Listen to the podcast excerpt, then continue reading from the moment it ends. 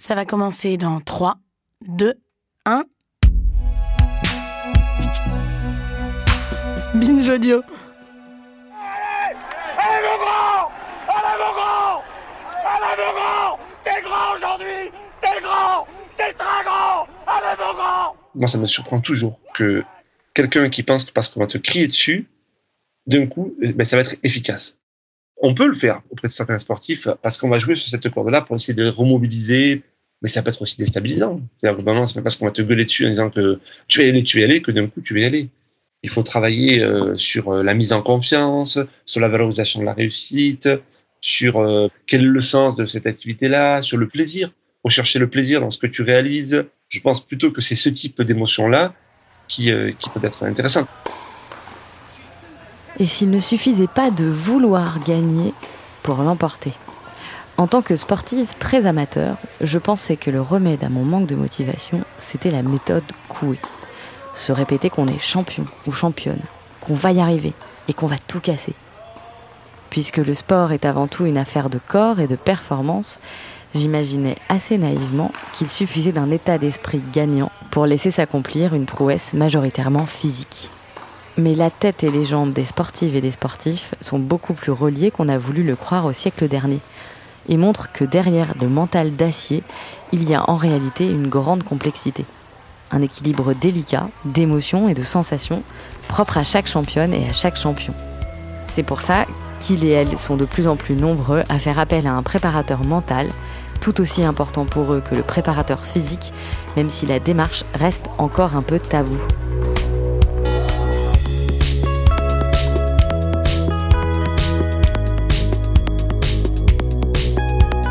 Vous écoutez Du Sport, le podcast de la poésie, la beauté et la connaissance du sport. Dans ce nouvel épisode, je reçois à distance Hubert Ripoll, fondateur du premier laboratoire de psychologie cognitive appliquée au sport et professeur à la faculté des sciences du sport de l'université d'Aix-Marseille.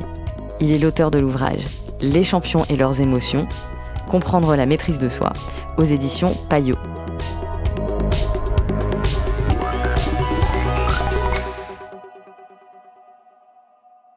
Alors, Hubert Ripple, vous avez travaillé et vous travaillez toujours comme préparateur mental.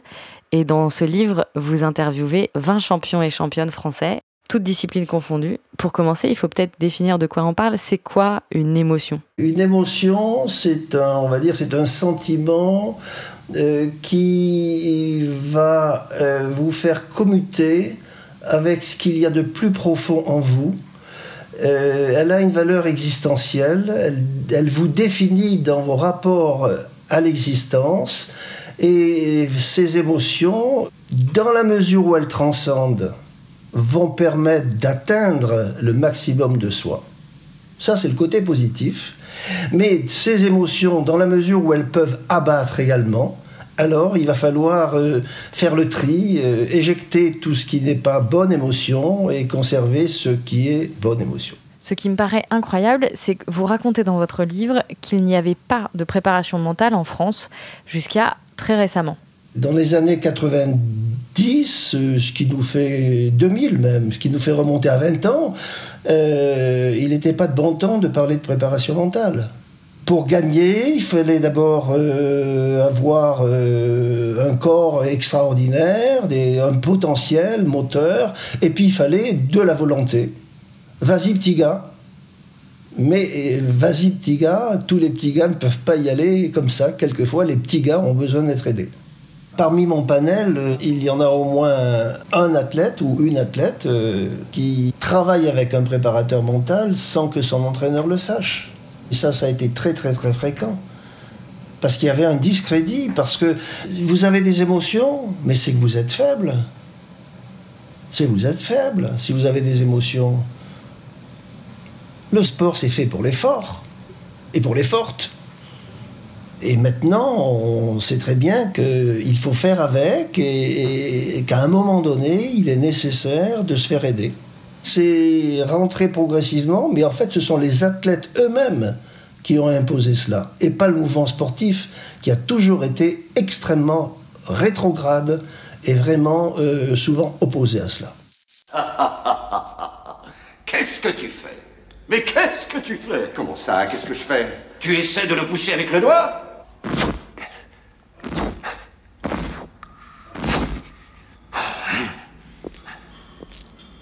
Tout est dans ton esprit. Dis-toi que tu n'as plus de corps, mon garçon. Tout est là maintenant. Si tu veux bouger un objet, il faut le bouger avec ton esprit. Il faut te concentrer, si tu vois ce que je veux dire.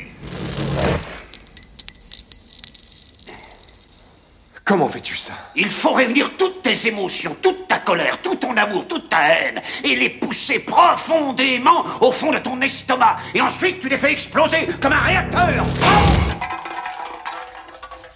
Contrairement à Patrick Swayze dans le film Ghost en 1990, les sportifs ne sont pas des fantômes, bien au contraire, puisqu'ils ont un corps qui est déjà très performant. Mais grâce à leurs émotions, ils peuvent encore améliorer la performance. Et en fait, vous dites qu'il y a deux leviers pour ça. Il y a la maîtrise des émotions et les niveaux de conscience. Qu'est-ce que ça veut dire? Oui, ben, la, maîtrise des émotions, je le disais, c'est d'abord ne pas se laisser embarquer par des émotions qui peuvent vous atteindre psychologiquement. Celle qui fait que l'on a peur d'échouer, euh, l'angoisse euh, d'une balle de match, euh, c'est ces moments-là qui sont difficiles à, à, dépasser. Bon, donc inhiber toutes ces émotions négatives, se servir des émotions positives, et on en a. Et puis tout cela euh, vous met dans le meilleur état possible. Alors quand je parle de niveau de conscience, c'est quelque chose qui est quand même assez mal connu. Le niveau de conscience, je vais vous donner un exemple. Lorsque vous prenez votre voiture et que vous allez quelque part, euh, votre activité mentale n'est pas toujours la même. Elle est fonction de la circulation. Si quelqu'un vous presse à côté de vous, ça devient compliqué. Euh, et ce qui se passe, c'est que lorsque vous conduisez, vous pouvez être en pilotage automatique. Et puis à un moment donné, il se passe quelque chose, vous allez basculer sur un état de conscience particulier qui va vous permettre d'être très attentif. Ça va durer quelques secondes, vous n'entendrez plus votre poste, et puis au bout d'un moment, voilà. Donc nous avons en permanence différents états de conscience qui se manifestent par un niveau de concentration particulier et un niveau d'attention particulier, très spécifique à l'activité. Euh, le propre des sports, c'est que les contraintes des sports sont telles qu'il faut changer de niveau de conscience quasiment en permanence. Et l'objet de la préparation mentale, c'est d'apprendre à l'athlète à commuter sur le bon rapport, sur le bon état de conscience au moment particulier. Mais ça, ça se joue quelquefois au centième de seconde près. Donc il faut être d'une précision tout à fait extrême. Donc vous voyez, il y a deux choses gérer les émotions de manière dans les, être dans l'état optimal, et puis après gérer son système nerveux. Mais les émotions étant en relation avec le système nerveux, vous voyez que dans un cas, une émotion positive peut faciliter tout cela, une émotion négative peut inhiber tout cela.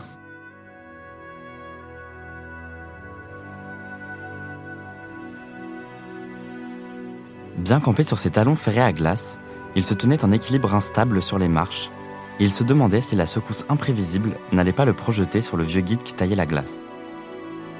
Alors, adieu à tous, et Servetas s'imaginait la dégringolade et les corps rebondissant d'un bord à l'autre du couloir. Peu à peu, l'angoisse qui lui serrait le cœur fit place à un sentiment nouveau, fait de force, de confiance en soi-même, de fierté. Les battements précipités de ses artères s'étaient calmés, et lorsque son tour vint de descendre, en dernier, moment délicat où il n'est plus question d'être aidé, il planta résolument les talons dans la pente. Et face au vide, le piolet appuyé de côté pour maintenir l'équilibre, il rejoignit la caravane. Frison Roche, premier de cordée.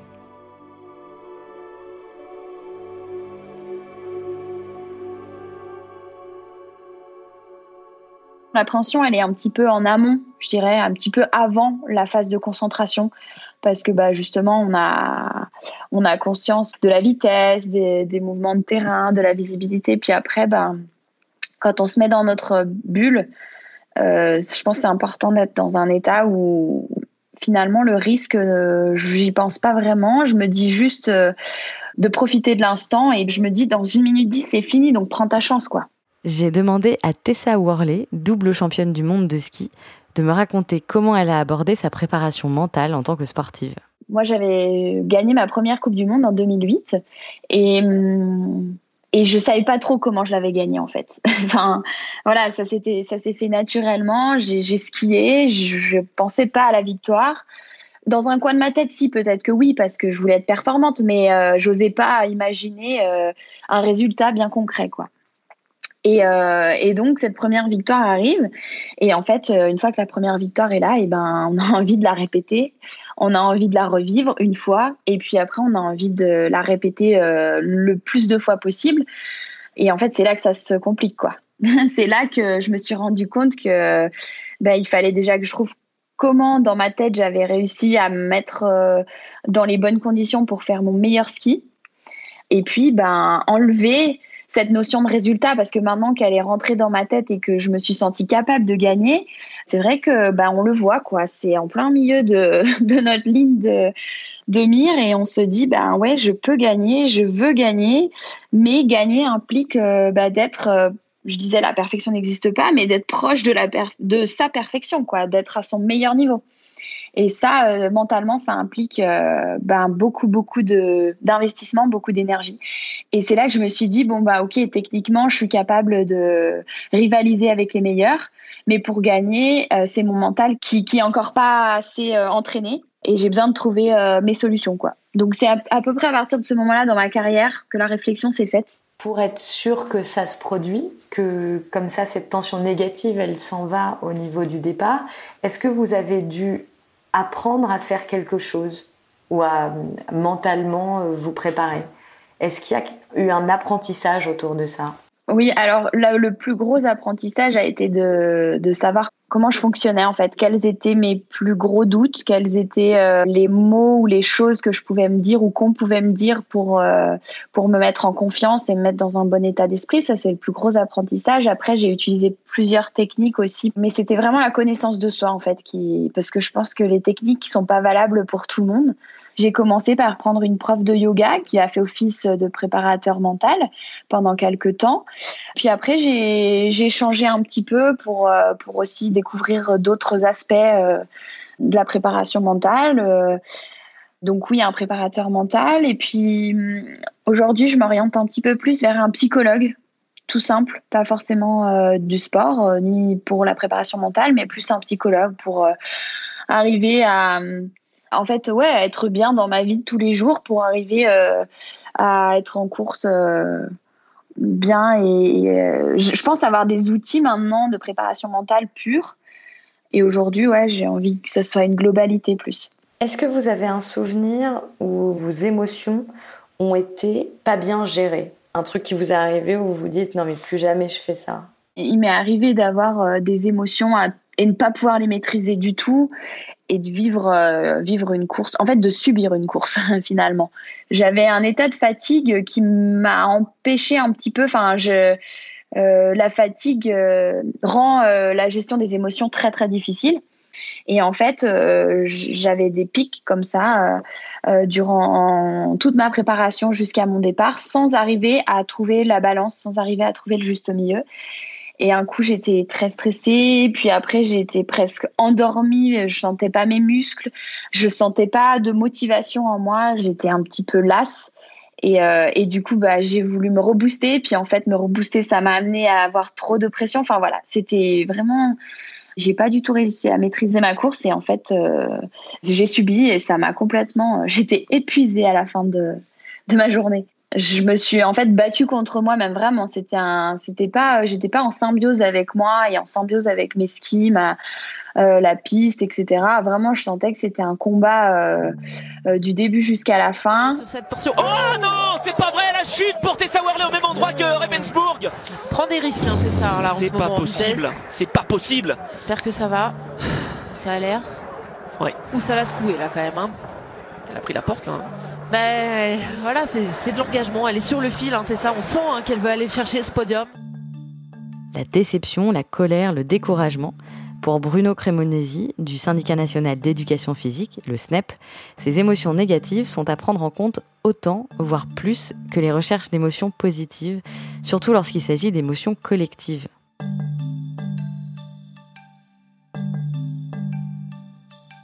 perdre, euh, pour certains gamins, c'est c'est comme un peu perdre la vie. hein. Donc, ils, vont, ils vont tout faire pour surtout pas perdre la vie. Ils jouent leur vie.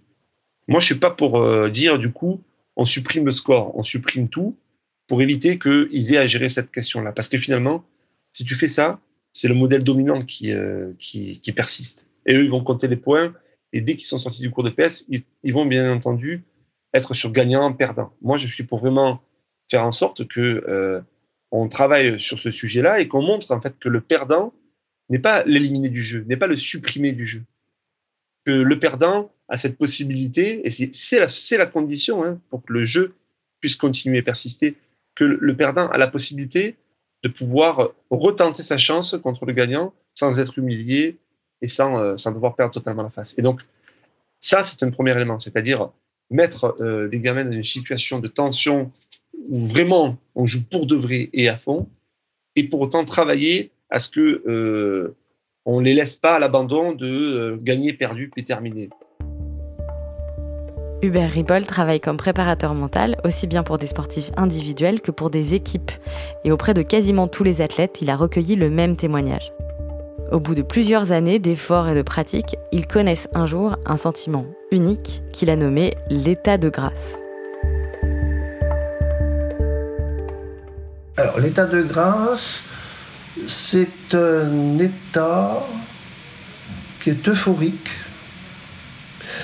où l'on est capable des choses les plus impensables, et notamment parce qu'il y a une transformation des perceptions.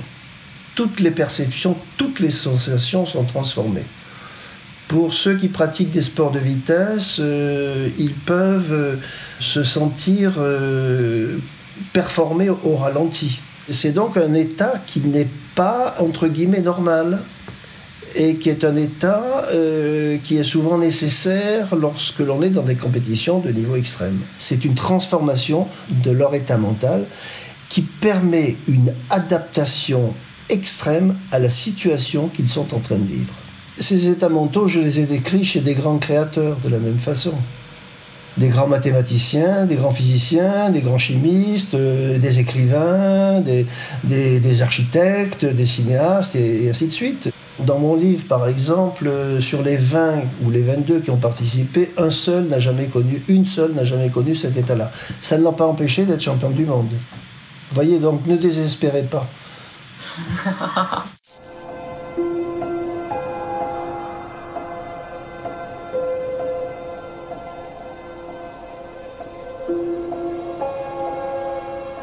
Regardez son coup d'essai. Comme s'il était en quête de quelque chose. Et il trouve. Il fait en sorte de se placer exactement au milieu. Le swing parfait est là, il se tient prêt à s'inviter en chacun de nous. Tout ce qu'on a à faire, c'est d'éviter de se placer en travers de sa route. C'est lui qui nous choisit. Mes deux courses euh, sur les championnats du monde où je suis championne du monde, ça a été vraiment des journées de A à Z que je qualifierais de parfaites quasiment. C'était vraiment, euh, voilà, de me lever le matin, j'étais pleine d'énergie, j'étais à la fois euh, déjà dans une phase de concentration et en même temps cette adrénaline et puis euh, et cette excitation d'aller sur la compétition. Mais mon excitation était vraiment présente, mais à la fois j'étais assez sereine, assez posée.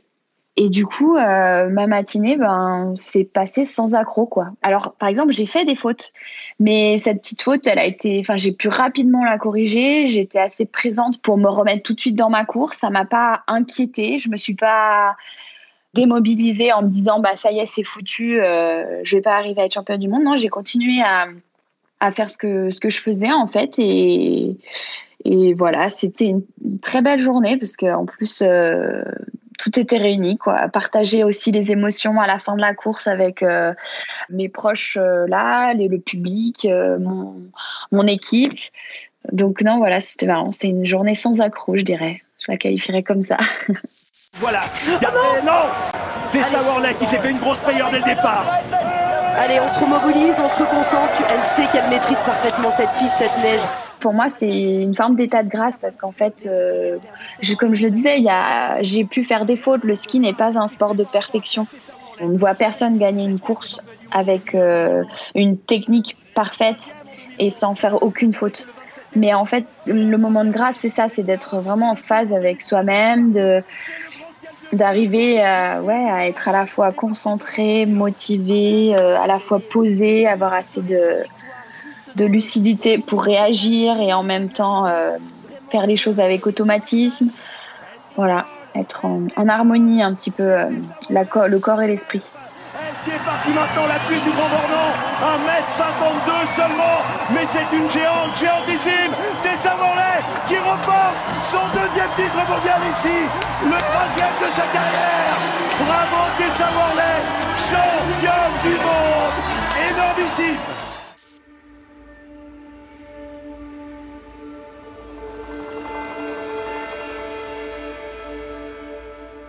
Les paroles de son entraîneur résonnent dans la tête de Richard, qui les accueille en pensant au combat qu'il mène depuis des mois contre l'anxiété. Oui, seule la concentration pourra le sauver. La concentration jusqu'à l'éblouissement, jusqu'à l'expansion de la lumière blanche dans son champ de vision, quand il fixe un point invisible devant lui. Les épreuves commencent. Il perçoit le trac, ou la confiance qui anime les autres, absorbe leur humeur dans une léthargie maîtrisée, puis revient au sautoir. Aux sensations des jambes. C'est à son tour. Il ferme quelques instants les yeux, happé par la lueur orange qui vibre derrière ses paupières. Il les rouvre, il fait monter le silence. Il voit son saut. Il réagit instantanément. Impulsion, mouvement des bras, appui profond des jambes. Il s'élance dans les airs. Un millième de seconde plus tôt, il s'assoit sur la barre. Un millième de seconde plus tard, il la fait tomber mais le mouvement s'accomplit. Fanny Wallendorf l'appelle. Je nous souhaite à tous, chères auditrices et auditeurs, de connaître un jour l'état de grâce décrit par Hubert Ripoll et Tessa Worley. En attendant, c'est la fin de l'épisode 15 de Du Sport. Merci à Christian Couturier et Bruno Cremonesi du SNEP, le syndicat national d'éducation physique, et à toute l'équipe de Binge Audio.